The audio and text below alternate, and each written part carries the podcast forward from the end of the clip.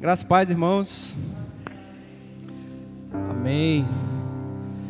Amém. Quem está disposto aqui ainda? Quem está com fome aí? Ninguém, né?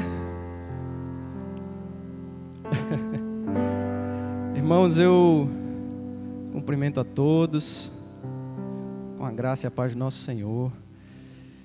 Eu quero dizer que eu não eu não sou digno de estar aqui, né? E recebi uma missão muito difícil. Recebi uma missão muito difícil. Primeiro, falar às 12h20, o povo tudo com fome, né? E segundo, falar para uma plateia cheia de professores, né? Quando eu falo que não sou digno de estar aqui é porque eu reconheço, eu reconheço que estou diante de homens de Deus, mulheres de Deus, que estão, como eu gosto de dizer, que estão lá nas trincheiras, né? Que estão vivendo experiências desafiadoras com Deus e certamente é, tem muito mais até a ensinar do que eu. Então, por isso que eu digo que é, é uma missão muito difícil, desafiadora, né? Mas como nós não fazemos nada por nós mesmos, porque se dependesse de mim para você sair daqui com a sua vida acrescentada alguma coisa, falharíamos com certeza. Né? Como nós não fazemos nada por nós mesmos, a gente aceita esses desafios mesmo assim, né? O pastor Vanilson bota na escala e manda para você, você já está lá escalado, né? Amém, pastor. Tá bom, sim, senhor.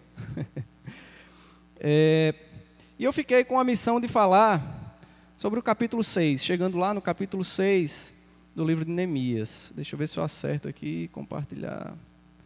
É essa mesmo. Eu estou compartilhando aqui, irmãos, porque os irmãos que estão em casa estão nos acompanhando, estão vendo os slides, e aí a gente precisa perder esse tempinho aqui. Deixa eu só acertar.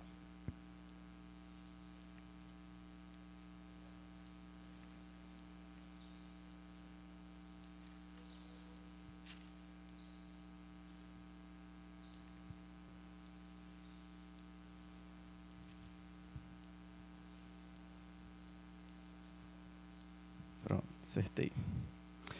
Amém. Então fiquei, como eu disse aos irmãos, responsável por falar sobre o capítulo 6 do livro de Neemias, mais precisamente falar sobre como lidar com a oposição sem desmoronar-se. Eu tenho certeza que todos nós, nos nossos ministérios, né, uns mais, outros menos, uns mais em alguns momentos da vida e do ministério, outros menos, talvez agora, ou talvez agora você esteja vivendo o pior momento no sentido de enfrentar oposição, mas todos nós em algum momento, quando estamos realizando a obra do Senhor, com certeza, assim como Neemias, nos depararemos com opositores, né? com ideias contrárias, com pessoas contrárias àquele projeto, com dificuldades, eh, sejam de pessoas ou pelo contexto, pela situação em que nós estamos vivendo e trabalhando. Né?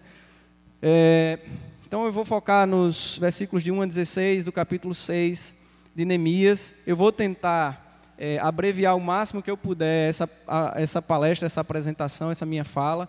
Por causa do horário, a gente já está um pouco atrasado, né? e eu entendo que os irmãos estão cansados, é normal. Né? Chega uma hora que a gente, a gente perde a capacidade de se concentrar devido ao cansaço, né? E aí se aliar isso à fome, então aí a gente não retém quase nada mais. Então eu vou tentar, vou tentar, eu não sou bom nisso, normalmente eu, eu sou bom em me estender além do tempo, né? Eu vou fazer um esforço muito grande para ver se a gente consegue resumir em alguns pontos centrais, até porque é, os irmãos que passaram antes, né, pastor Gerson, pastor Vanilson, presbítero Renato, eles já tocaram em alguns dos pontos que eu pretendia falar aqui para vocês. Então, vou tentar, de alguma forma, sintetizar esses pontos. Tá bom? Eu não vou ler o texto, para a gente já ganhar algum tempo. Mas, é, no capítulo 6 de Neemias, quando a gente chega no capítulo 6, a gente percebe que o muro ali já foi completado. Né? Ainda há algumas brechas, porque os portões ainda não foram assentados. Um pouquinho mais na frente ele diz que, lá para o final do capítulo, ele fala que então finalmente os portões foram assentados, portões revestidos de metal, para não serem queimados né, como o Renato falou, portões pesados, mas no início do capítulo a gente já percebe, Neemias relata que o muro já foi completado. Está lá só o espaço para botar os portões. E os inimigos, os opositores, os adversários de Neemias, né, que já foram tão falados aqui, Sambalat, Tobias, é, eles percebem então que fracassaram nos seus planos de impedir aquela obra. Né? Eles é, subestimaram as capacidades do povo daquela cidade, as capacidades de Neemias. Né? Eles confiaram muito em sua posição, em sua superioridade numérica, em, suas, em sua localização estratégica, né? na sua insistência, né? Na, naquelas cartas e naquelas provocações. Né? E, inclusive, o povo de Jerusalém era um povo, um, um povo muito suscetível a desanimar diante desses obstáculos, a desistirem né, diante desses obstáculos. Era um povo já cansado, era um povo sofrido, era um povo que muitos deles é, né, viviam numa condição de escravidão, viviam numa condição de fome, né, de escassez. Então, é, eles eram um povo fragilizado, digamos assim. Né? Mas esses opositores eles não levaram em conta é, fatores muito importantes. Né? E eu vou tentar destacar alguns fatores na vida de Neemias, na postura de Neemias, que lhe ajudaram a ter sucesso diante dessa oposição, certo? Eu tentei é, elencar em pontos, né, em tópicos, tá? Então eles não levaram em conta, primeiro, dois fatores, né? Primeiro, os recursos espirituais de Neemias. Né? Neemias era um homem de oração. Minha ideia inicial era que a gente lesse os textos, mas como eu prometi que vou tentar acelerar, eu vou, vocês podem anotar aí ou essa apresentação também pode ficar disponível, não tem problema. E aí depois a gente mastiga com mais calma em casa, no, né, na rede, na, em outro momento. É, eles desconsideraram então os recursos espirituais de Neemias. Neemias era um homem da palavra, que conhecia a palavra, como já foi dito aqui. Era um homem que comparava as situações da vida com a palavra, para entender, para discernir a palavra, para discernir o contexto. Né? É, e Neemias era um homem de oração. Era um homem que via é, o mover de Deus em tudo que ele fazia. Né? E em segundo lugar, eles não levaram em conta a engenhosidade de Neemias. E eu coloquei entre parênteses aí, a engenhosidade fruto da espiritualidade de Neemias, fruto desses recursos espirituais de Neemias. A gente percebe, quando lê com calma o livro de Neemias, a narrativa, a gente percebe que Neemias estava sempre um passo à frente. Né? Quando eles pretendem invadir Jerusalém, Neemias já está ordenando que o povo fique com as espadas enquanto constrói o muro, porque Deus já havia alertado Neemias. Então, os recursos espirituais eram fundamentais para que Neemias também tivesse as ideias corretas, né? Então, não era que ele tinha ideia e Deus corria atrás da ideia dele, não, é que ele era um homem de oração, era um homem da palavra e, consequentemente, ele era um homem que tinha ideias, que tinha projetos, que tinha engenhosidade, né?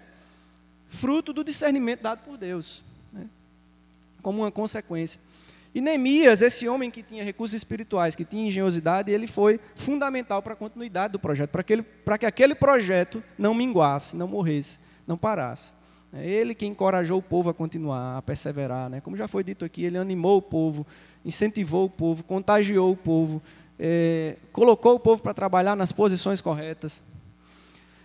Então, Neemias era aquele que tinha o propósito e a visão da obra a ser realizada. Neemias sabia o que ele tinha para fazer né, e ele estava determinado a cumprir aquela missão. Ele estava determinado a concluir a obra, independente dos desafios. Neemias, ele certamente não abdicou da posição privilegiada de copeiro do rei Artaxerxes, é, esperando facilidades. Ele sabia que era uma missão difícil, né? Mas ele estava determinado a cumprir aquela missão. Então Neemias era um homem de visão. E vendo então que a obra, mesmo diante de toda a oposição, diante de todas as artimanhas, de todas as situações que foram criadas para atrapalhar, para desmotivar Neemias, é, vendo que aquela obra estava avançando, que os muros estavam já fechados, né, prestes aos portões serem colo colocados, então os opositores de Neemias eles recorrem a três situações que certamente são muito comuns também, né, certamente vocês, nós já enfrentamos situações como essas, né? O inimigo ele trabalha assim, através de intrigas, de insinuações e de intimidações. Então eu queria já destacar esses dois primeiros pontos, esses dois primeiros fatores, duas primeiras características de Neemias: recursos espirituais e engenhosidade. Amém? Recursos espirituais e engenhosidade. Eu entendo que a gente pode extrair da vida de Neemias essas características como características importantes para uma liderança cristã. Para uma liderança cristã que pretende avançar o reino de Deus, que pretende ser eficaz no reino de Deus e que pretende fazer bem feito, com zelo, aquilo que está às suas mãos para fazer, como a Escritura diz. Né? Então, recursos espirituais e engenhosidade. Então, aqueles adversários, a gente lê no capítulo 6 de Neemias que eles enviaram é, cartas, né? É, Sambalat envia cartas, quatro vezes ele envia mensageiros com cartas, como se estivesse hasteando uma bandeira da paz, né? uma bandeira branca, um ramo de oliveira para Neemias, né? convidando ele para se encontrar, é, para conversar, para ter uma conversa amigável, né? sendo que era um plano, nós sabemos disso, porque nós temos o privilégio de ler, né? a gente não está na pele dele, mas a gente lê, e era um plano né, para encurralar Neemias, era uma cilada para Neemias. É como se ele, é como se ele estivesse dizendo assim, ó, oh, você já conseguiu né, construir os muros, você está tendo sucesso aí, você já fez mesmo, vamos fazer o seguinte, vamos se acertar. Né, vamos conversar, a gente é vizinho, a gente está aqui na mesma região, vamos se acertar. Então era aparentemente uma proposta boa, né, bem vista, né, é, de bom tom, certamente o povo de Jerusalém ficaria feliz em aceitar uma proposta dessa, né? Como eu disse, era um povo já muito sofrido. Então, uma proposta de paz aparentemente boa o povo certamente iria apoiar. Mas vem um terceiro fator, importantíssimo na vida e ministério de Neemias: discernimento. Neemias, ele tinha discernimento espiritual. A palavra de Deus diz que o homem natural discerne bem as coisas naturais, né? Mas o homem espiritual discerne bem todas as coisas. E Neemias, ele tinha esse discernimento. E Neemias, por causa do discernimento, ele tinha muito firmemente definidas suas prioridades. Então, Neemias era um homem que tinha discernimento e tinha prioridades bem definidas. Neemias sabia o que ele queria, o que ele tinha que fazer, como ele tinha que fazer e quando ele tinha que fazer. Né, ele tinha uma missão clara, ele tinha um objetivo claro, ele tinha as prioridades bem definidas na vida e ministério dele. Então, Neemias, ele sabia, a gente vê no versículo 3, da importância de permanecer em Jerusalém. Ele sabia que em Jerusalém se encontrava um sacerdócio corrompido, magistrados avarentos, que exploravam o povo. Né? No capítulo 5, se eu não estou enganado, ele faz uma reunião ali com os magistrados, com os líderes da comunidade, diz assim: Olha, a gente fez um esforço para libertar aquele povo que estava cativo e agora vocês estão escravizando eles de novo, em dívidas. Né? E disse que o próprio Neemias tirou o dinheiro do próprio bolso e fez com que aqueles líderes, aqueles homens também fizessem isso. Então ele sabia que o contexto de Jerusalém era um contexto muito complicado. Então ele sabia que era importante que ele ficasse em Jerusalém e não saísse por nenhum outro motivo. Ele precisava concluir a obra que ele havia iniciado, sem distrações. Né? Neemias estava, como eu disse, comprometido em consolidar aquilo que ele já havia começado, o muro já estava praticamente fechado. Né? Ele tinha prioridade e integridade ministerial, como eu coloquei entre parênteses, e missional. Importante falar isso. Acho que Renato falou aqui antes de mim sobre missões, ele disse assim, ó, missão não é só transcultural. E eu entendo, irmãos, que essa, essa coisa de olhar para missões sempre como alguém que vai para fora do país, né? que é algo comum no nosso contexto. Desde criança eu sou acostumado a chamar de missionário aquele irmão que está não sei aonde. Né? É muito comum assim, a gente tem outros missionários aqui, tem o irmão Cássio ali. E a gente acaba perdendo a dimensão da nossa missão. Não é? A gente acaba perdendo a dimensão de que nós somos missionários também. O pastor falou aqui, lá no meu trabalho eu sou missionário eu tenho que entender que eu sou um missionário, eu estou em missão. Não importa onde eu esteja, não importa onde, o que eu esteja fazendo, eu sou um missionário. Temos que pensar que somos um ser integral. É, a gente tem a mania de compartimentar a nossa vida. Aí eu tenho a minha vida ministerial, a minha vida profissional, a minha vida secular, e isso é um problema. Não pode existir isso na nossa vida, porque Cristo redimiu a nossa vida toda. Não foi a nossa vida ministerial, não foi, a nossa, não foi o nosso domingo, não foi o nosso é, horário do culto de oração. Não. Cristo redimiu a nossa vida toda, então nós, por inteiro, somos servos de Cristo o tempo inteiro. Então, seja onde for, somos missionários. Alguns missionários, alguns de nós, são chamados para uma obra específica fora do país, fora da cidade, ou outros na cidade, ou, enfim. Mas precisamos resgatar essa perspectiva, né? para que a gente pare de ter problemas, de ter problemas é, em algumas áreas da vida, aí a gente segue como se não tivesse nada acontecendo aqui, a vida toda errada aqui, mas a minha vida profissional. Né? Na minha vida ministerial eu tenho ética. A gente está falando de líderes éticos aqui, né? Na minha vida ministerial está tudo certo, mas na minha vida profissional, não, mas aí é outra área. Não, não existe isso. Não existe isso. Cristo redimiu a vida toda, né? Não tem separação. Amém, irmãos? Diga lá, irmão.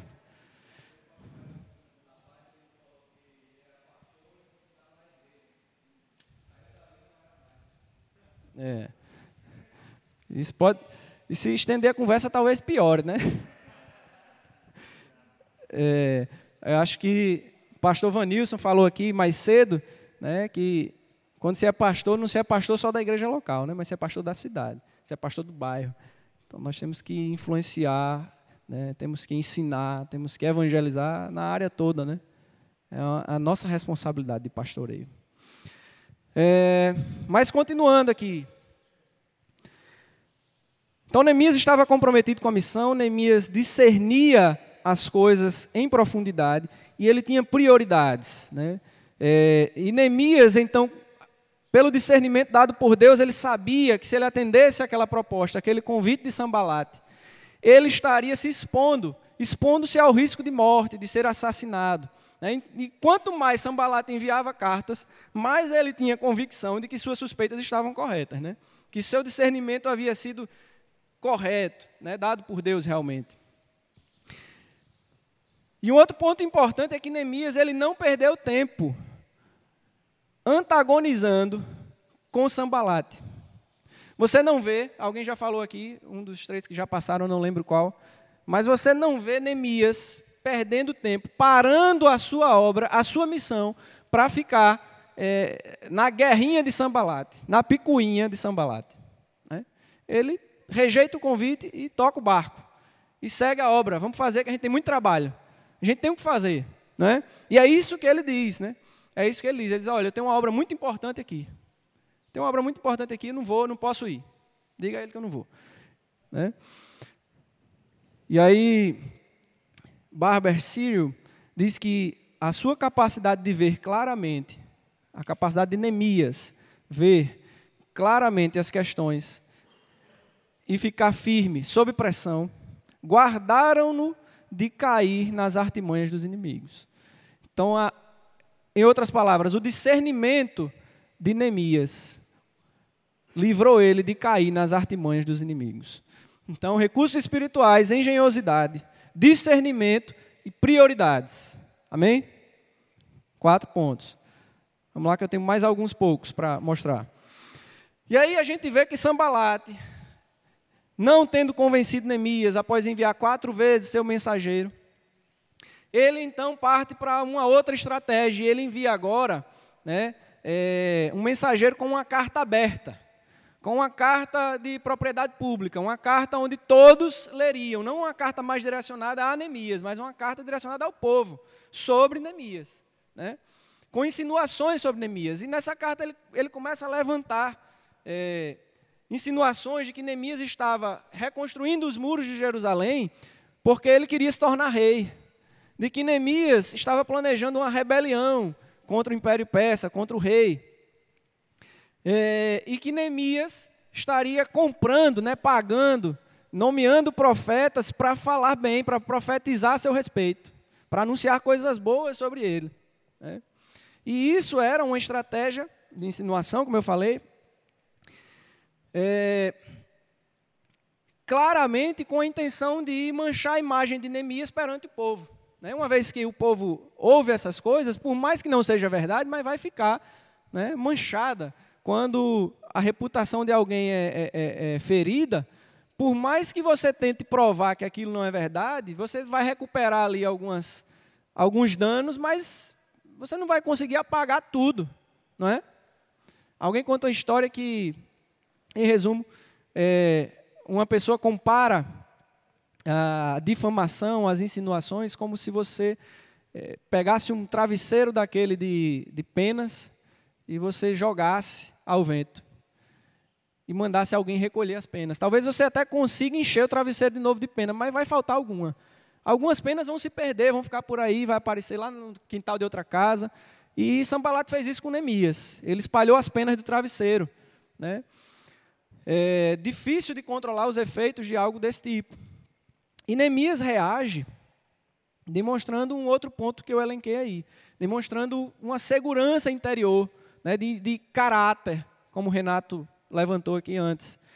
Neemias reage com uma negação aberta, então ele nega aquelas acusações, revelando sua segurança interior, de que ele sabia quem ele era, ele sabia do seu caráter, ele sabia do que ele, das intenções dele, ele sabia o que ele estava fazendo ali. Né? E ele certamente se fez uma pergunta importante para quem está no ministério, que é o que Deus pensa sobre mim. Qual é o conceito de Deus a meu respeito? O que é que Deus acha da sua vida? O que é que Deus pensa sobre o seu ministério? Sobre aquilo que você tem feito, sobre como tem feito? Né? E essa pergunta certamente leva Neemias a um outro nível de realidade. Né? Essa perspectiva de o que Deus pensa e não o que o povo está falando, e não o que Sambalat fez. Essa perspectiva capacita Neemias a suportar essa calúnia, essas insinuações. Né? Ainda que a popularidade dele certamente tinha sido afetada, ainda que a influência dele no meio do povo certamente tenha sido afetada, mas Neemias ele é capacitado por Deus, certamente por Deus, a suportar a calúnia, a suportar essa, todas essas investidas dos seus adversários. E aí eu destaquei ali no primeiro ponto uma coisa importante para nós como como líderes. Né? Que segurança interior é diferente de cinismo. Não é?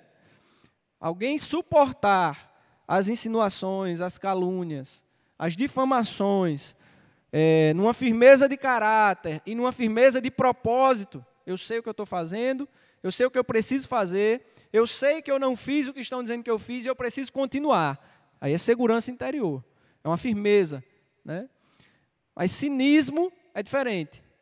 É o cara que sabe que está errado, que sabe que a vida está toda desmantelada e mesmo assim ele tem a cara de pau de continuar fazendo a obra. Né? De continuar tocando o barco como se nada tivesse acontecido. É diferente. Né? É importante destacar isso, porque é, temos vários maus exemplos por aí. De pastores com a vida totalmente desconcertada, subindo no púlpito para pregar o que não vivem. Né? Fazer teatro transforma a casa de Deus, transforma o reino de Deus num teatro. Né? E Deus não está interessado em teatro. Deus não está interessado nisso. Deus está interessado em vida, né? em vida de verdade, em sinceridade.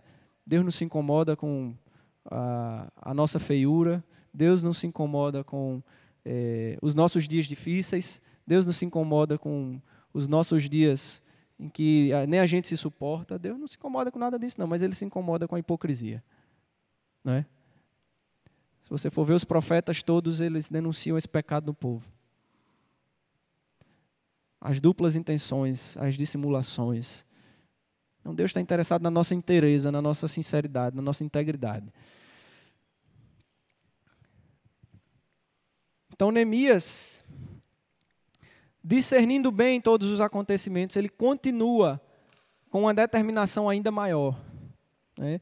A Bíblia diz, versículo 9, que Neemias, diante disso tudo, ele, ele ora, ele diz: Senhor, fortalece as minhas mãos. Como quem diz assim: Senhor, fortalece as minhas mãos, porque eu vou continuar. Eu preciso andar e agora eu vou andar com mais determinação ainda.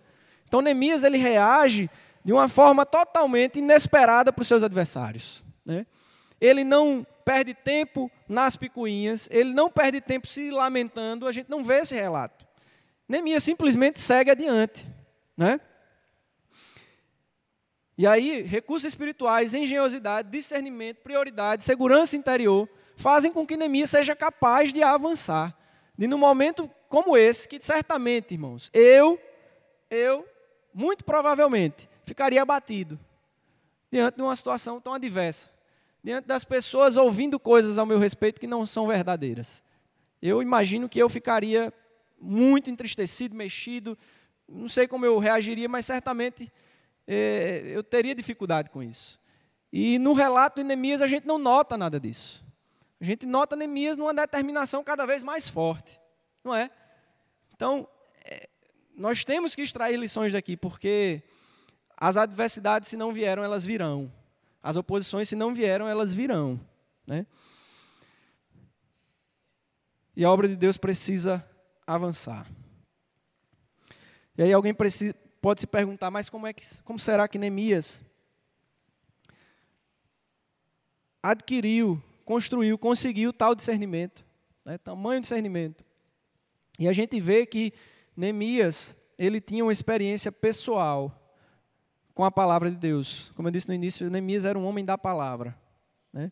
E mais do que ler a palavra e conhecer a palavra, Neemias era um homem que aplicava a palavra. Já foi falado muito aqui sobre a integridade de Neemias, né? sobre a ética de Neemias. Então Neemias tinha vida, ele aplicava a palavra, conhecia a palavra e aplicava. E quanto mais nós entendermos a palavra, melhor nós poderemos discernir a vontade de Deus para a nossa vida. Muitas vezes nós perdemos tempo orando a Deus, perguntando a Deus que é que Deus deseja para a nossa vida, de coisas que já estão muito claras na palavra. Às vezes a gente está orando a Deus, perguntando se é da vontade dele que a gente cometa algum desvio ético. Mas será que não é da vontade de Deus? Meu irmão, não é. Se isso vai ferir sua integridade, não precisa você orar sobre isso, não. Não é da vontade de Deus. Ponto. Amém? Amém. Então, aplicar, entender e aplicar a palavra de Deus é a chave do discernimento de Neemias. E a segunda chave é a vida de oração de Neemias, que também já foi muito dito aqui nessa manhã. Agora a gente já está tarde. Né? É, Neemias era um homem de oração. Diante de cada novo passo, você vê que Neemias ora ao Senhor, que Neemias pede orientação ao Senhor, que Neemias entrega ao Senhor. Né? Então, Neemias negou todas aquelas acusações de Sambalate e imediatamente você vê Neemias entregando ao Senhor. Ele entrega ao Senhor e não desvia o foco do trabalho. Neemias talvez seja também um bom exemplo de alguém que se desprende dos problemas, né?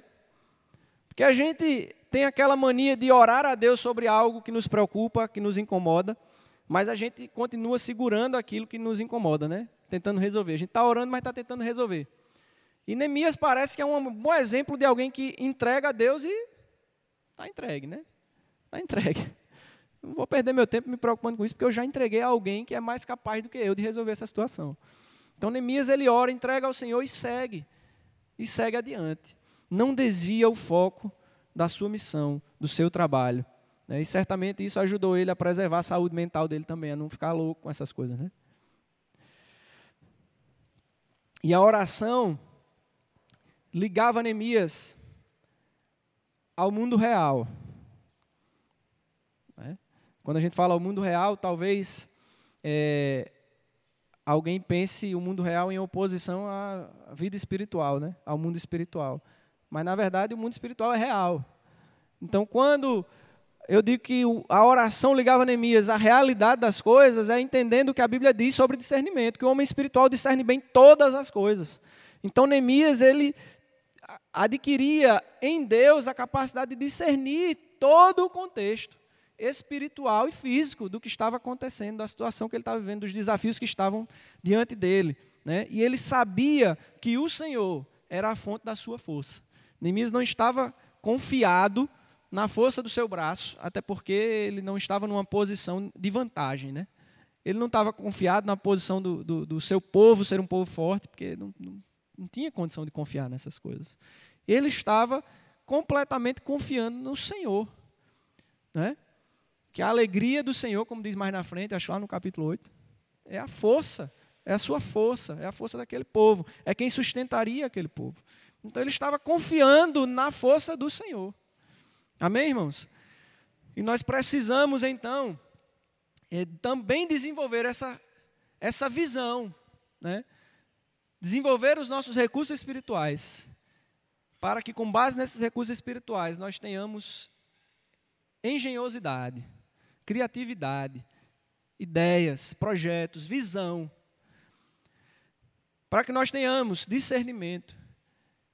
E discernindo bem todas as coisas, nós possamos saber quais são as prioridades.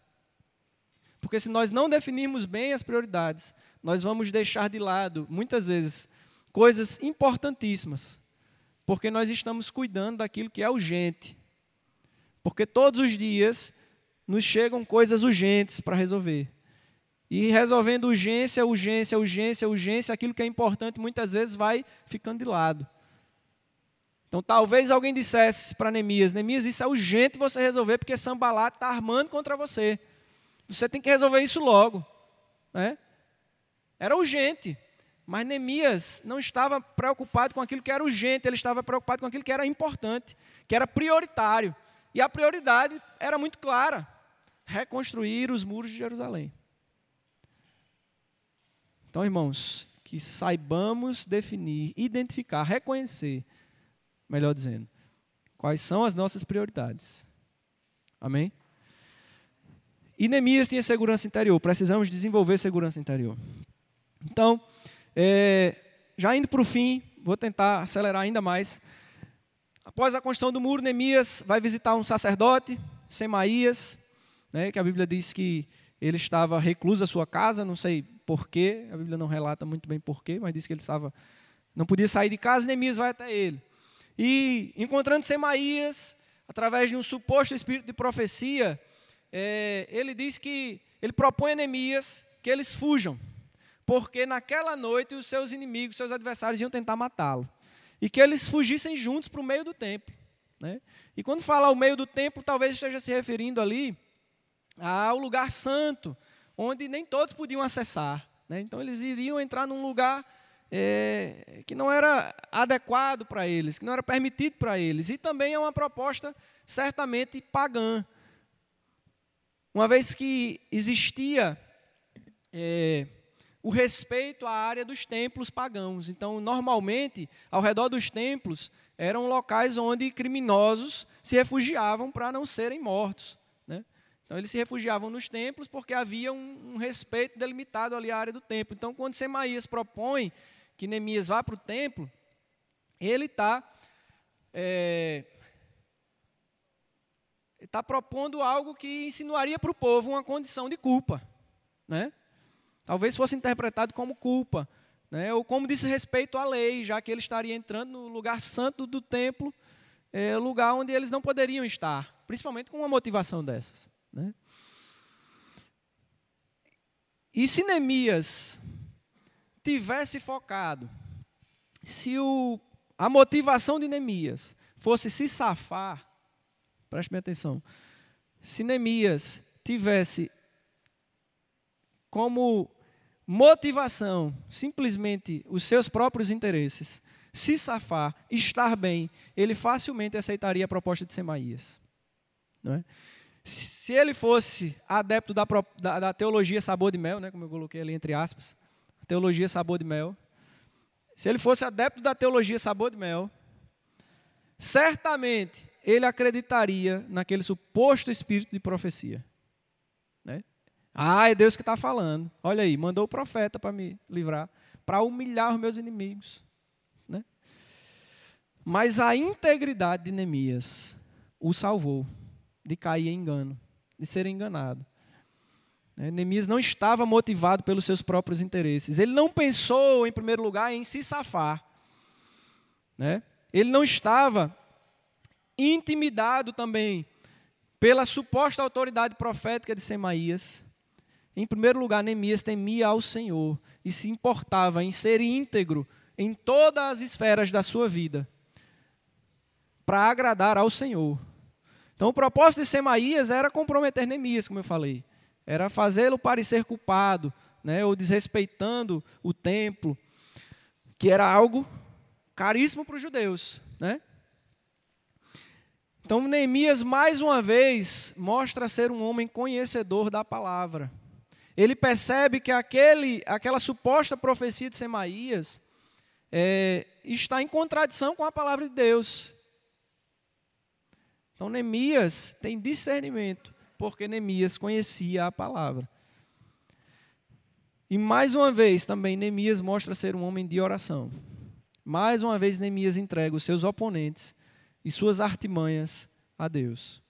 Então, Neemias o tempo todo estava relacionado à palavra de Deus e o tempo todo estava entregando as coisas a Deus em oração. Recursos espirituais, engenhosidade, discernimento, prioridades, segurança interior e integridade.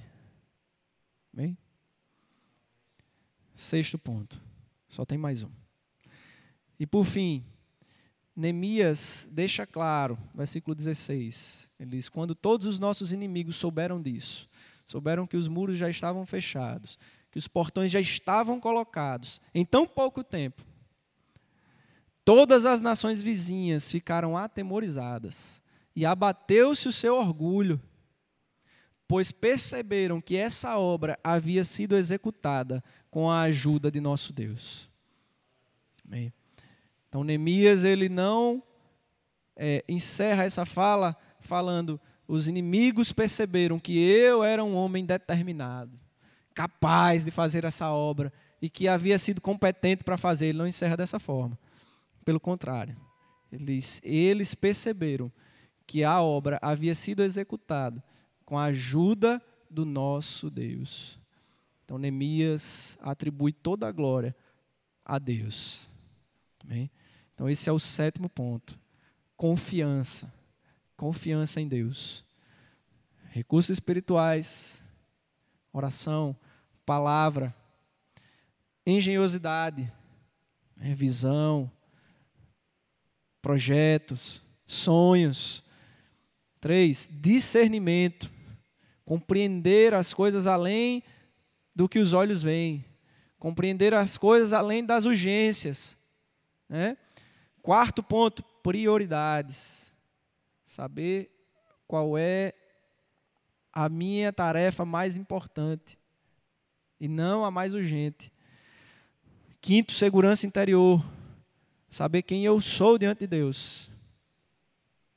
Como Deus me vê. O que Deus pensa ao meu respeito. Segurança interior. Sexto, integridade. Inteireza de caráter de propósito. Ser íntegro é não é, separar a nossa vida, como eu falei lá no início, compartimentar. Ah, nessa área aqui, essa aqui é a minha vida profissional, essa vida secular, essa é a vida acadêmica, essa é a vida é, não sei o que, ministerial. Não, íntegro. Sua vida ela é coerente em todas as áreas dela.